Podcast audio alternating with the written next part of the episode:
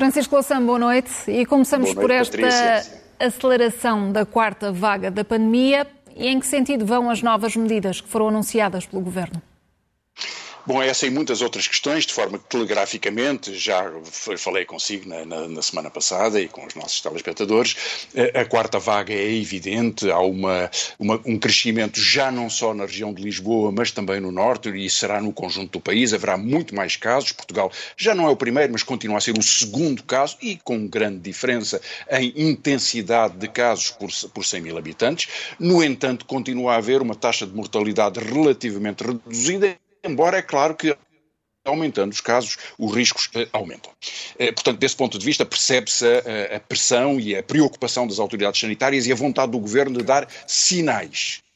Uh, creio que tem tomado medidas para, para tentar conter o movimento das pessoas. A legalidade da decisão mais polémica desta semana, que é o um, enunciado de um dever de recolher uh, às 23 horas uh, tem sido contestada. E eu queria chamar a atenção para o facto que o Governo não só não pode impor limitações às liberdades fundamentais, às liberdades constitucionais, por resolução do Conselho de Ministros, já o tinha dito noutras circunstâncias, e, portanto, só o estado de emergência pode determinar estruturalmente medidas reorganizadoras que limitem essa liberdade. Em todo o caso, o governo teve a precaução de apresentar a eh, digamos, a injunção, a, a, a proposta, o, digamos, a, a, pressão sobre a população para que não haja circulação depois das 23 horas como um dever cívico e não tanto só o, o comandante da polícia que o fez, mas os ministros, a resolução do Conselho de Ministros não o faz e não faz precisa, precisamente porque não pode impor um recolher obrigatório. Isso não pode eh, existir. Deve, pode limitar eh, os horários da restauração ou de bares ou de, ou de outras outras, de outras atividades onde se possam encontrar muitas pessoas, pode aconselhar as pessoas, e, e deve, aliás, que não haja uh, ajuntamentos significativos, deve procurar que as pessoas tenham um teste realizado quando fazem as suas viagens, mas não pode impor um recolher uh, obrigatório.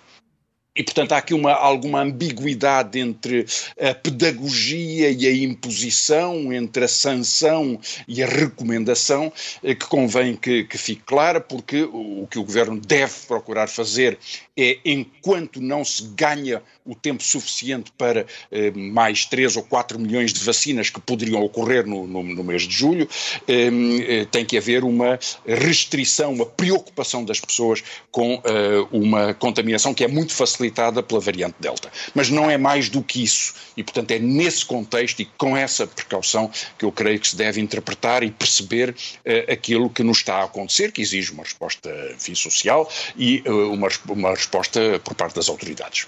Ainda assim, Francisco Loução, o Governo avisa que quem estiver a circular durante este eh, período de eh, limitações será multado e terá uma pena agravada. Isso suscita-lhe dúvidas?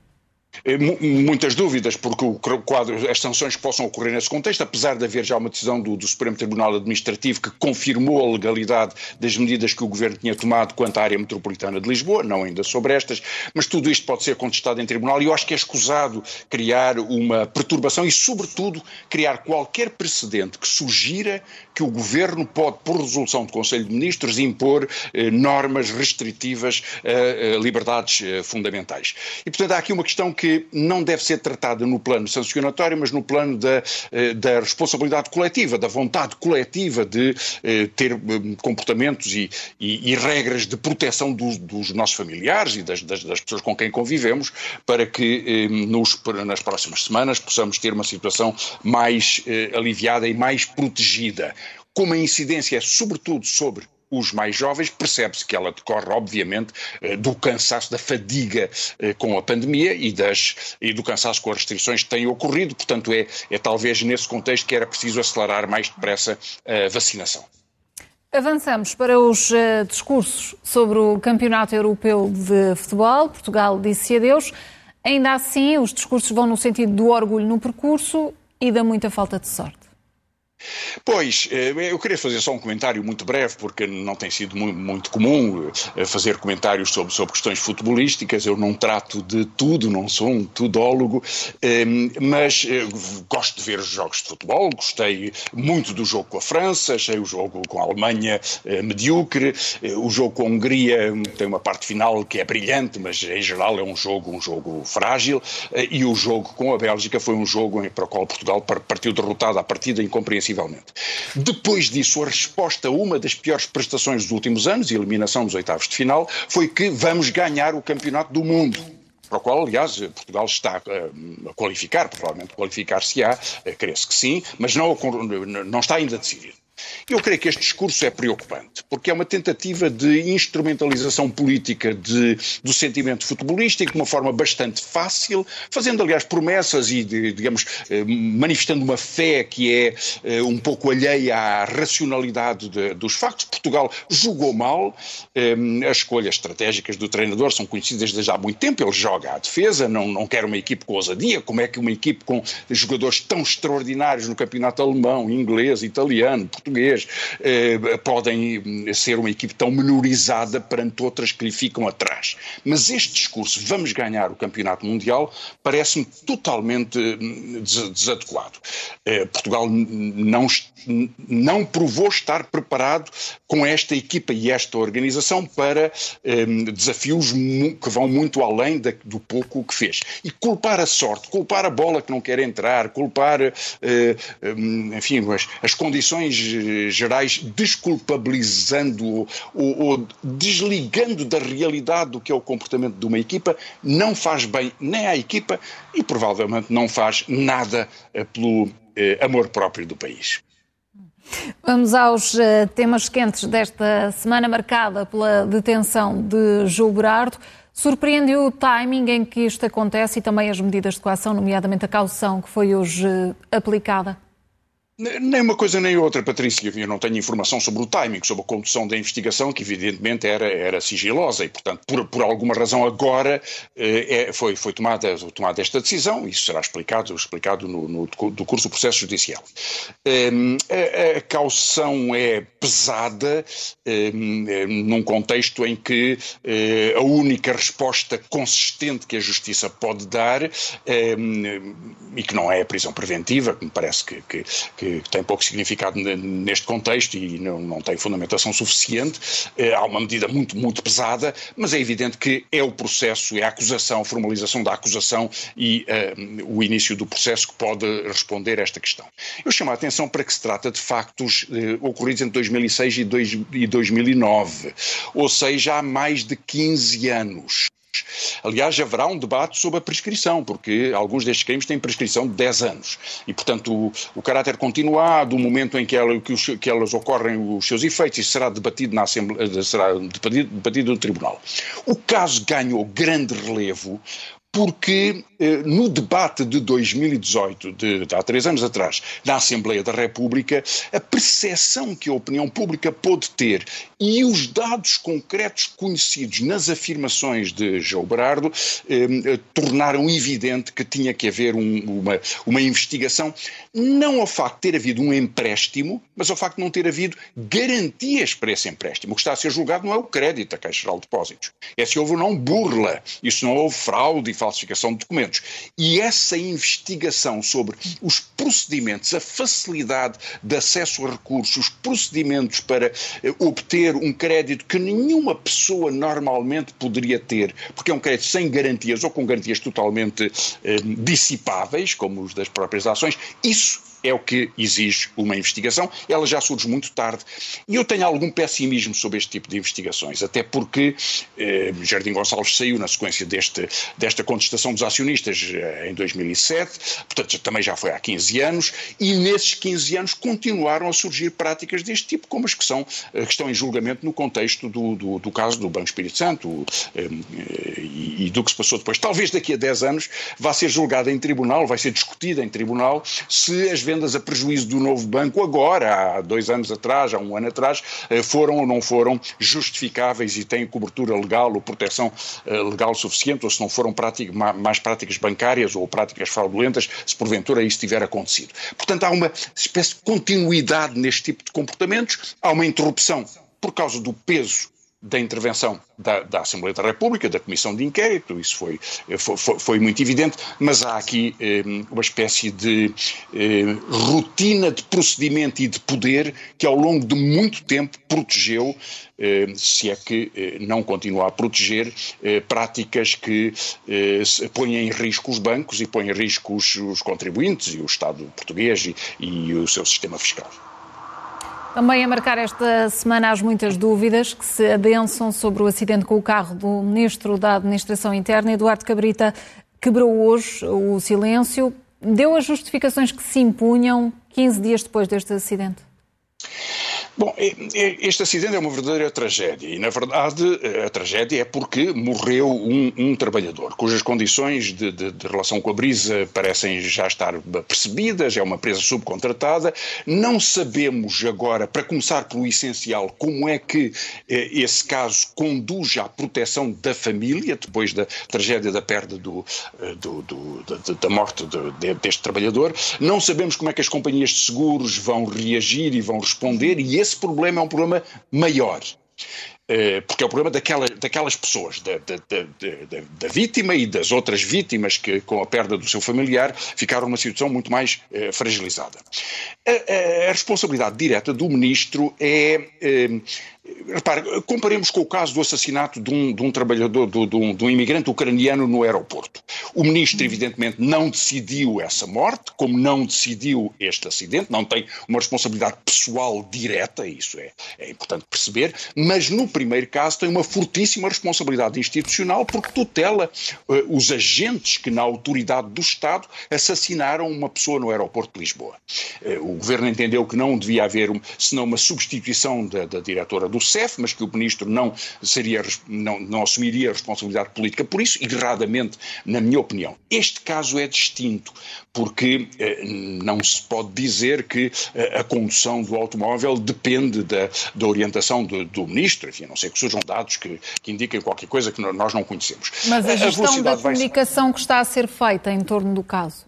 Sim, eh, a resposta do Ministério foi lamentável porque foi uma resposta imprecisa, tardia, tentando desviar o debate eh, sobre, sobre uma questão em que é pura e simplesmente esta. Houve uma morte por um acidente provocado por um automóvel do Estado em que eh, estava, estava o ministro, que iria ou não a velocidade excessiva, se há justificação para a urgência ou não, bom, isso vir-se-á a saber, mas a morte existiu mesmo naquele contexto. E, portanto, face a isto era preciso eh, não haver nenhum tipo de, de, justificação institucional ou de proteção institucional que, evidentemente, convidou depois a que houvesse um debate político sobre, sobre o caso.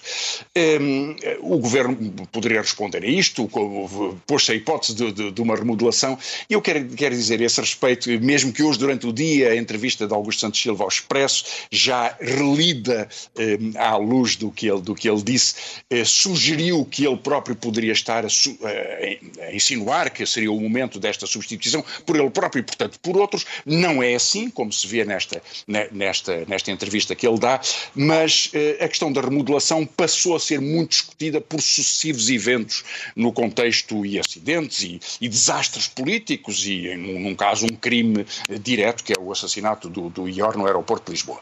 E discutiu-se, portanto, a, a possibilidade de uma remodelação na administração interna interna, porventura noutras pastas também, onde isso poderia ser desejado pelos, pelas próprias pessoas ou um, aconselhável.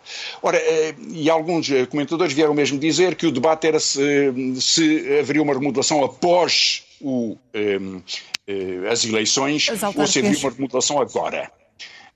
Patrícia, eu creio que não haverá nenhuma.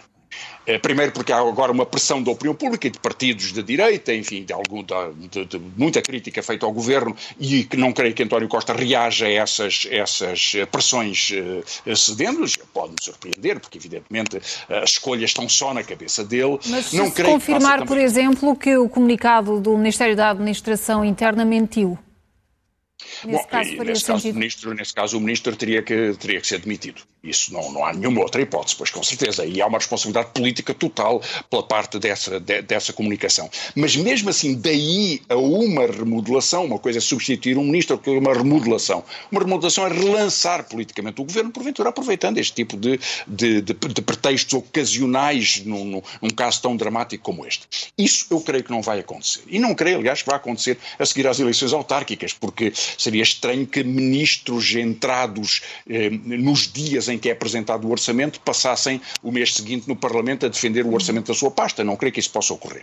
Uma remodelação é, é necessária do ponto de vista do governo. O governo está muito desgastado desde há muito tempo, tem uma estrutura muito duvidosa, não tem um número dois do ponto de vista político, não tem outra personalidade eh, que faz a comunicação nas questões decisivas que não o próprio Primeiro-Ministro, eh, tem um, um, departamento económico e eh, de planeamento, nomeadamente nos fundos comunitários e noutros, em que a responsabilidade não é muito clara e há, obviamente, ministros e ministras que não querem, não querem continuar.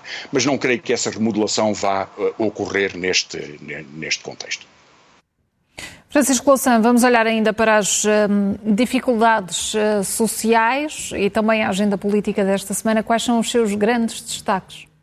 Eh, Patrícia, eu vou, vou deixar até para outra semana falar muito em detalhe. Queria só fazer uma correção. Na última semana eu falei de, de listas de despedimentos importantíssimos, eh, com dimensões extraordinárias e muito, muito amplas, eh, na TAP, no BCP, e no caso do Santander disse que estavam eh, a ser preparadas de um despedimento de cerca de 150 pessoas. Viemos a saber esta semana que os números são muito mais elevados, eh, pode ultrapassar, ultrapassar os 700, fala-se em 1000 ou 1100, porque há sempre os despedimentos coletivos e há sempre a pressão sobre trabalhadores para eh, reformas antecipadas ou para poderem sair e há também, digamos, o fecho de contratos provisórios com, com trabalhadores. Portanto, queria deixar essa retificação, o caso Santander como o do BCP, na ordem, na ordem de mil despedidos, a que soma depois na PT outros mil, a que soma na, na, na TAP cerca de dois mil, portanto são situações muito difíceis e eu vou depois voltar a esta questão um pouco mais em detalhe. Mas há uma questão política de que eu falei na última semana que tem que ver com esta questão questão de, de, dos despedimentos, que era a expectativa que tinha sobre o debate agendado do PCP sobre leis laborais. Bom, esse debate ocorreu, eh, para minha surpresa, o governo deu muito poucos sinais de aproximação a posições que pudessem abrir alguma, algum compromisso sobre transformação das regras do trabalho. Aliás, é curioso porque um jornal, o Público, dizia, o título era eh, O governo dá a mão ao PCP e o título do, do, de um outro jornal, o Expresso, era o, o governo mata as propostas do PCP. E efetivamente matou-as a todas. Foi uma razia, deixou aprovou, como não poderia deixar de ser, a correção que o Tribunal Constitucional já impôs ao uh, alargamento do período experimental para trabalhadores que já tiveram o primeiro emprego e, portanto, não podem ter uma experiência como se não tivessem tido o emprego que já tiveram, esse primeiro emprego. Isso era óbvio, o Tribunal Constitucional tem toda a razão e o Governo tem que corrigir uma inconstitucionalidade, nem podia fazer outra coisa. Abriu uma, uma pequena porta para saber se trabalhadores a recibo verde que têm uma grande parte do seu rendimento, 70% sempre da mesma origem, origem se devem ou não ser considerados parte dessa empresa. Essa alteração seria importante, mas veremos como é que ela é concretizada. Em todas as outras matérias, a porta foi fechada. Uh, e uh, isto é, é, um problema uh, para, para a, percepção, a, direita pressionou muito o PCP nesse sentido. Estão a negociar já o orçamento, portanto, se pequenas coisas surgirem agora, já o orçamento fica eh, aprovado. Eh, o PCP recusou isto por, por completo, mas eh, o risco de haver uma percepção de um duplo discurso, de que há divergências importantes, e há, sobre questões sociais ou sobre questões eh, de organização de serviços ou de políticas de emprego. E depois há políticas orçamentais que deveriam suportar essa expansão do emprego e essa alteração das condições e que ou não são executadas ou são recusadas, é muito uh, problemático. Aliás, uh, a sua notícia, Patrícia, deu destaque a isso ainda agora, a votação na Câmara de Lisboa sobre uh, a demissão do responsável do serviço de tratamento de dados é um facto estranho e preocupante. Foi uma escolha da, da, da variação do, da presidência do Partido Socialista, com o apoio do PCP, mas é um pouco estranho. Na verdade, o funcionário não foi despedido, foi demitido. Ontem, no Parlamento, a, a, a, responsável pela Comissão Nacional de Proteção de Dados veio alegar que essa pessoa tinha procedido da forma mais correta possível, porque quando soube do abuso que era o envio de dados à Embaixada Russa, eh, reportou imediatamente, suspendeu interveio, portanto, fez o que tinha que fazer. E esse envio não é da responsabilidade dele. É da responsabilidade do Gabinete de Apoio à Presidência, onde não houve, nenhum, houve uma correção estrutural. Fernando Medina já tinha de, determinado que estas regras seriam uh, alteradas e elas eram inaceitáveis, são, são, são uma violência do ponto de vista de, de enfim, uma, uma até, uma, um, uma uh, subserviência em relação às embaixadas estrangeiras, mas já sabia, o gabinete da presidência já tinha dito a ativistas uh, de defesa dos direitos do povo palestiniano que assim procedia em relação à embaixada de Israel e fez, fez em relação a muitas outras, como hoje sabemos. E culpar disso alguém que não tem responsabilidade nesse envio de dados e que, quando o soube, procedeu bem, é um jogo político perigoso. E há aqui, e percebeu-se que havia aqui uma aproximação entre, eh, entre o PS e o PCP nessa matéria, eh, há uma sensibilidade maior, porque Porque o envia para a Rússia, mas eh, toda esta, todo este, este jogo sugere uma, um risco de haver ou a percepção ou a realidade de um duplo discurso eh, em que eh, se dá por certo o acordo sobre as questões que são requeridas, o Orçamento de Estado, antes mesmo da sua negociação e sem que se tenha trazido para a mesa da negociação aquilo que é tão importante que ocorra neste ano, já devia ter ocorrido no ano passado, correções no serviço de saúde, na política de investimento, na política estrutural dos serviços públicos, na qualidade desses, de, desses serviços e na capacidade de resposta para respirarmos de novo depois desta pandemia. Um orçamento continuista seria uh, um desastre e isso reforçava a ideia de que o governo está demasiado preso na sua rotina. Acho que o debate político deveria ajudar a criar novas expectativas e novas aberturas neste contexto. Para a circulação, olhamos ainda para a nossa vizinha Espanha e para os indultos que foram uh, concedidos aos independentistas uh, catalães. Houve aqui uma tentativa de virar a página. A minha pergunta é se esse objetivo foi conseguido ou não. Eh, parcialmente foi. Há uma tentativa de virar a página, portanto, há, repare, o, o, que, o, que, o Estado eh, espanhol tinha feito em relação ao referendo, que aliás era uma consulta eh, eh, sem, sem poder legal, era uma consulta à cidadania a partir de partidos que tinham eh, uma, uma agenda eh, independentista, que tinham ganho as eleições, formado legalmente um governo e se tinham comprometido a fazer essa consulta, assim o fizeram. É uma consulta democrática, no entanto, ela foi foi entendida eh, pelos tribunais espanhóis e, pela, pela, pela política, enfim, pelos partidos dominantes em Espanha, como um crime de sedição, como um crime de, eh, de ofensa à pátria. Eh, nós não temos este crime de sedição, que é, aliás, um termo bastante medieval e que tem muito que ver com a militarização e com a configuração da, da, da, do, do Estado de Espanha, do, do enfim, de, de, Espanha, eh, no contexto do pós-guerra pós civil e do pós-segunda guerra mundial e do longo período do franquismo. Eh, e, portanto, a evocação deste crime era um abuso sem nenhum sentido. A condenação a 20 anos, ou 15 anos, ou 25 anos de prisão é totalmente incompreensível eh, como uma forma de, de violência do Estado Central sobre um governo regional democraticamente representativo.